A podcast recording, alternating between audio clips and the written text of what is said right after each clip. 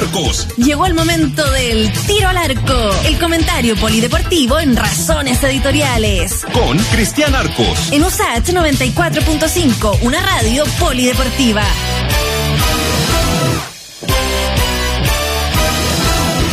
Saludamos a don Cristian Arcos. ¿Cómo está Cristian? Ahí lo veo ya. Hola Freddy, ¿cómo están? ¿Qué tal? Todos, todos, lo veo todos. con un rayo luminoso sobre su cara, don Cristian, iluminándolo todo. No, el gol iluminado, como el gol iluminado de, de, de Elías Figueroa. Elías Figueroa, Ah, se abrió, se, se abrió repentinamente el, ah, el portal. ah, Se ah, cayó el Dark, techo, así ah. como la serie. Se, se abrió el portal, Dark, la serie, vamos, universos paralelos y todas, y todas esas cosas. Quizás, a lo mejor, quizás, quizás con que nos encontramos Oiga, universo paralelo. ah. oiga, mira, O a lo mejor, a lo mejor este es el paralelo. ah. Capaz que este sea, capaz que estemos volviendo quizás de cuándo. Sí, ojalá que no volvamos tanto, ojalá que no retrocedamos tanto nomás en, en un par de semanas más. A propósito, a propósito de, de- de- de- fútbol, ¿viste? Eh, el- para los de la U se está abriendo un portal, igual que Dark cada 33 años, ¿no? El 88 estábamos ahí dando tumbo y terminamos bajando en, el- Sí, pues, en enero del 89, fue, ¿no? Cuando se bajó, ¿no? en enero del 89. Sí, en enero del, en enero del 89. Eh, sí, pues hoy día, hoy día la, la foto, digamos, de la tabla de posiciones tiene a la U en zona de, de promoción. Hoy día, ¿no? Faltan todavía tres fechas para que, para que termine el, el campeonato. Eh, y, y los equipos que están peleando abajo, todos, todos, todos tienen partidos sumamente complicados en el papel. Eh, hoy día, el último Wander que descendió ayer, eh, el penúltimo es Huachipato, que tiene 31 puntos. A Huachipato le queda jugar contra eh, Wanders, que ya está descendido, le queda jugar contra la Católica y termina contra Melipilla, que a esa altura también se va a estar jugando, me, pare- me parece el tema del, de la permanencia. Eh, delante de, de Huachipato está Curicó, y Curicó juega el domingo contra Colo Colo, después juega con Palestino y termina con el Audax. Y Ya. la U tiene la misma cantidad de puntos que Curicó, pero tiene peor diferencia de goles. Hoy día tiene peor diferencia de goles y sabemos la U juega el lunes con O'Higgins, que para mi gusto es un partido absolutamente clave, Oh, el absolutamente clave, el, el lunes. Y después contra Cobresal, de visita, y termina contra la calera de, de local. Oh. Ahora, esto de la condición de local eh, es súper relativo porque la U no ha sido local en Santiago en todo el campeonato. Nacional está en reparaciones y además está jugando sin público. Eh, y estos dos partidos de local que le restan, contra Higgins y probable contra la calera, a menos que lo cambien a última hora, se jugarían en Valparaíso, en el Elías Figueroa de Valparaíso. Eh, la U eligió esa cancha, por, por lo menos la contra Higgins va a jugar ahí, porque obviamente no va a jugar contra Higgins en el Teniente si, si el estadio de Higgins, ¿no? Eh, la duda es si el último partido sigue en Valparaíso o vuelve a Rancagua como ha jugado durante todo el año. Lo, lo que Claro. no está en duda es que se juega a puerta cerrada. La, la U fue sancionada después de la invasión a la cancha del partido contra Curicó. Hay que ver ahí cómo le afecta el calor. No sé si hay, en- obviamente en Valpo hay menos calor, es más agradable. Obviamente, claro.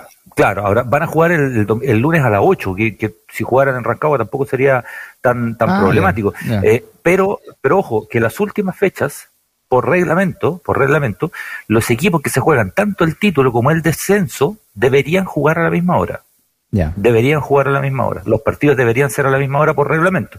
Eh, no, el reglamento lo acomodan como quieren, pero por reglamento, las dos últimas fechas, casi siempre lo hacen en la última, ¿eh? pero por reglamento, las dos últimas fechas deberían jugarse a la misma hora. Ya, o sea, hay dos hay dos puestos que están que están vacantes del, del, del infierno, el, o el que baja directo y el que va a la, Claro. a la, a la promoción o a la defunción, Tal cual. para los equipos de primera, ¿verdad? Tal cual, tal cual. Eh, Y la, y la promoción se juega, la- a ver, sube un equipo de la primera vez, solamente uno. Que es probable que sea Coquimbo. Coquimbo está con un empate en la última fecha, sube. No está totalmente listo, pero está casi, ¿no? Eh, y, lo- y los equipos que van a la liguilla de promoción son desde el, do- desde el segundo hasta el quinto.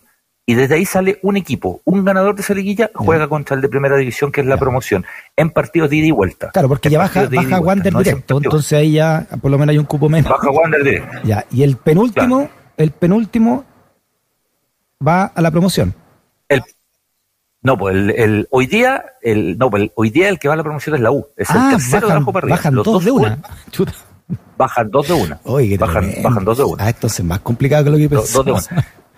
Por eso, por eso es muy complicado para la U, para Curicó, eh, si Huachipato gana contra Wanders, Claro. que Wander con lo que mostró Oye, ayer, Wander- que, Wander que está jugando, ¿no? ya está sacó, claro, y sacó, sacó a to- una que está descendido y dos que no, no, por un tema contractual no hizo jugar, le terminó contrato antes de tiempo a los jugadores más, comillas, grandes, a los jugadores más caros les terminó contrato, ayer no jugaron, ayer Wander jugó con un equipo de muchos suplentes, de muchos juveniles, así va a afrontar las fechas finales.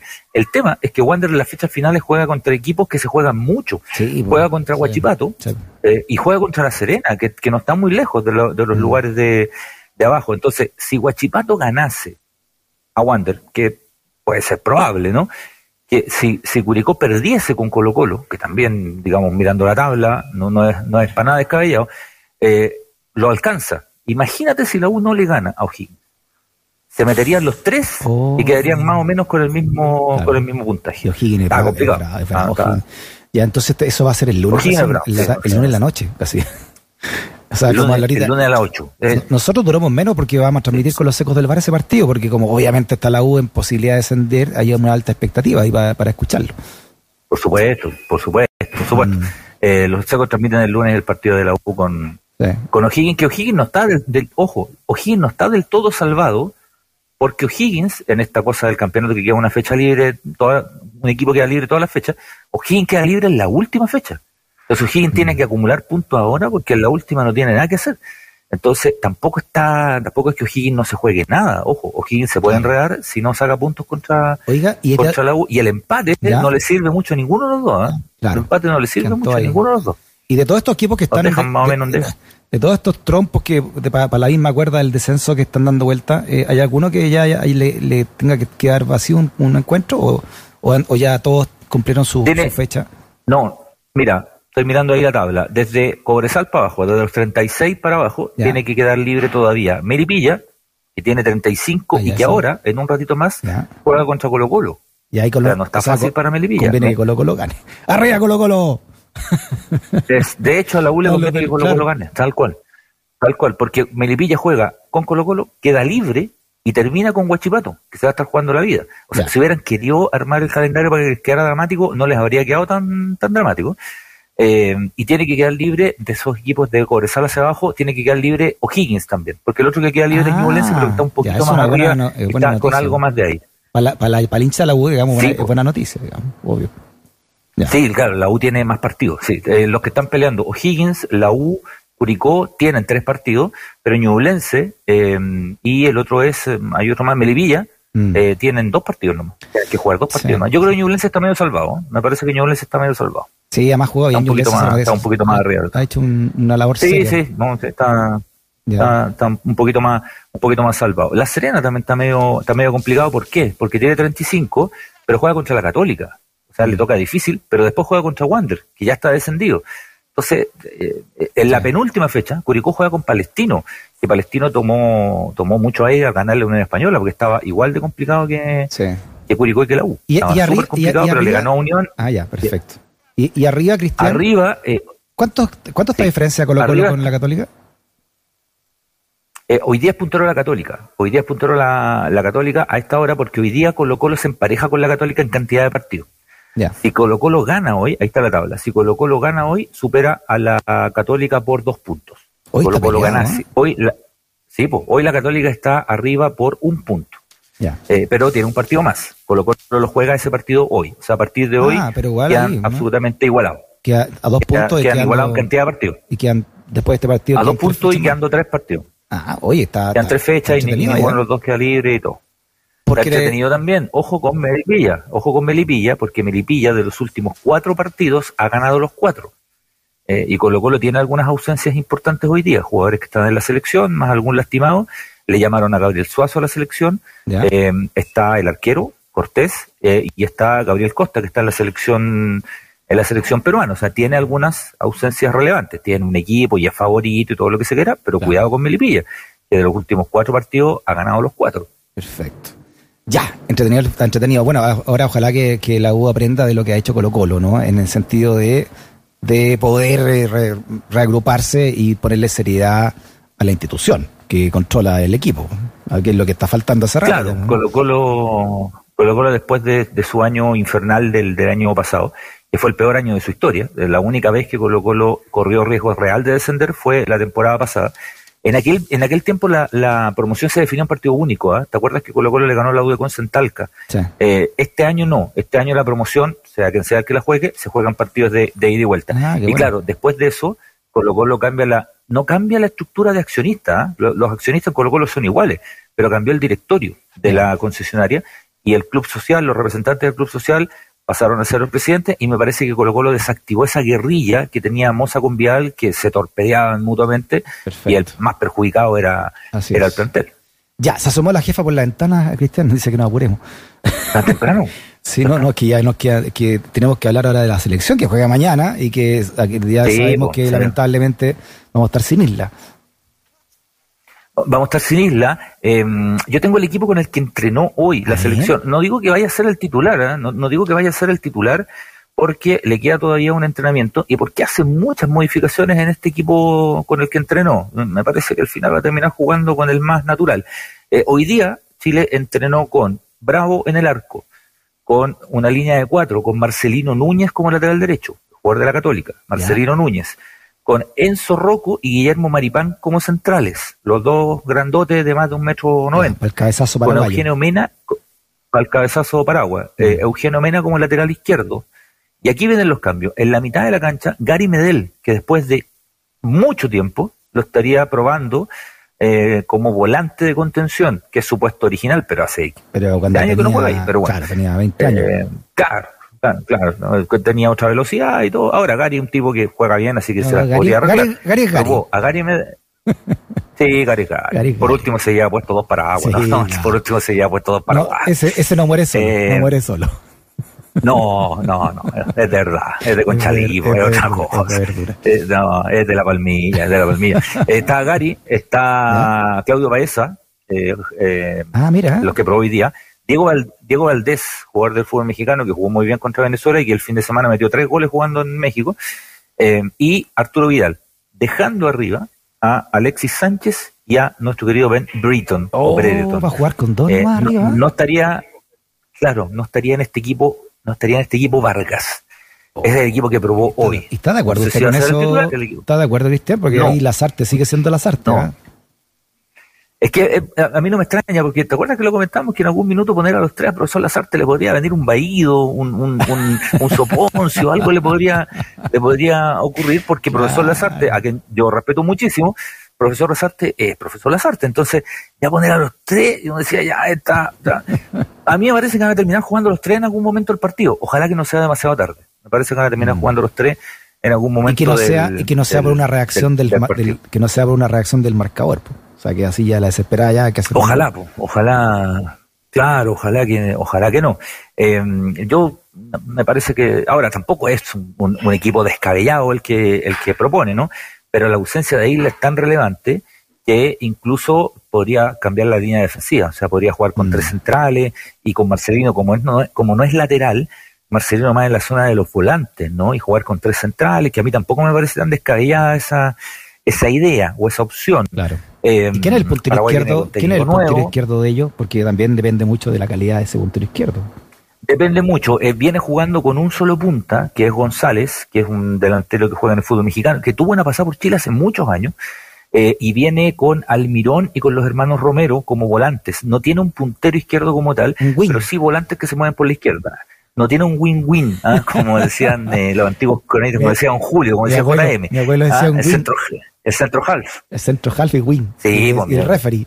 Ante to- ante- el forward, el forward, El mi, mi- centro mi forward. también, el back centro. El back centro y el Sí, centro el centro forward. forward, el, el back centro, el referee, el lineman. Las nuevas generaciones No, deben no. estar diciendo que estos dos están hablando, están hablando cualquier cosa. No, cualquier cosa. Eh, Almirón, Almirón, y fíjate que llamó a los hermanos Romero, que son, que es lo más parecido a los hermanos Macana, ¿no? Eh, porque los hermanos Romero los echaron de San Lorenzo por odioso, no por malo. Hoy día no tienen club. Eh, Oh. Eran tipos que hacían grupo aparte. Uno de los Oh. hermanos Romero fracturó a un compañero de equipo. Son Oh. odiosos con ganas, pero buenos para la pelota. Buenos para la pelota los dos. Eh, Barros Queloto, Barros Queloto dijo, son los hombres que necesito para este, para este tipo de, de- de partido, eh, y los nominó al toque. Yo creo que Almirón es el mejor jugador que tiene Paraguay, juega en el Newcastle, es, es un volante zurdo, se mete mucho por la izquierda y es bastante habilidoso. Nos Ya. hizo un gol en la Copa América, un gol de penal. A mí me parece que es el mejor jugador que tiene Paraguay, un Paraguay que no tiene tantas luces como otras generaciones. No lo miro despectivamente ni mucho menos. Paraguay le ganó a Chile en Copa América, pero, pero a mí me parece que no tiene tanta, tantas luces. Pero yo creo que va a ser un partido partido paraguayo, ¿ah? O sea, tirar la pelota para arriba, pelear harto en la mitad. Y saltar con los codos arriba, para, el cabezazo.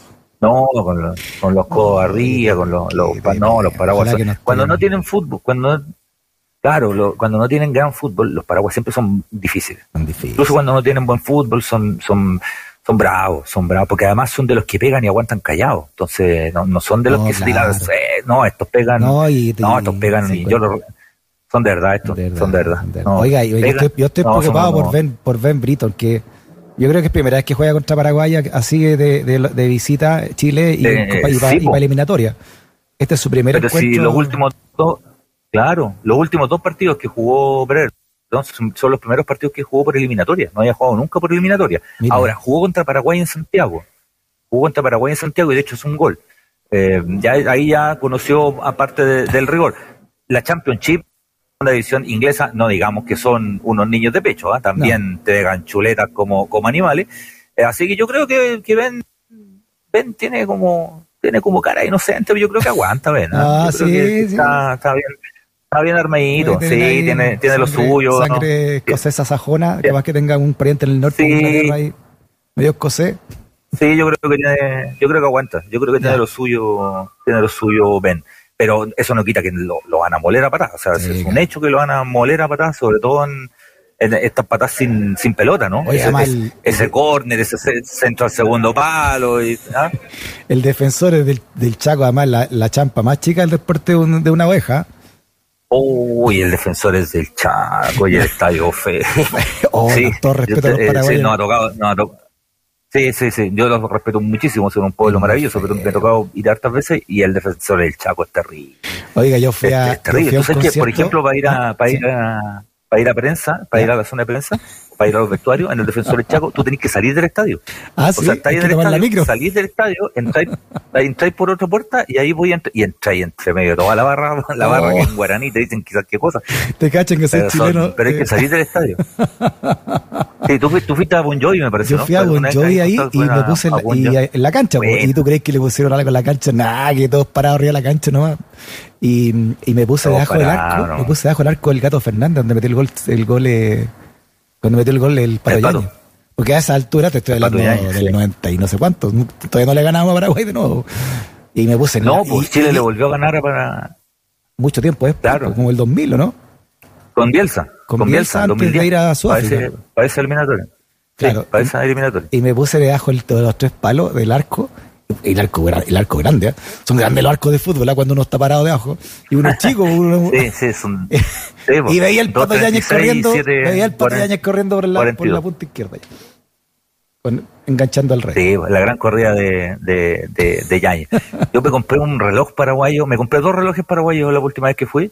Eh, eh, me compré uno para mí que me duró 10 minutos, 10 minutos, y le compré uno a mi papá que todavía lo tiene.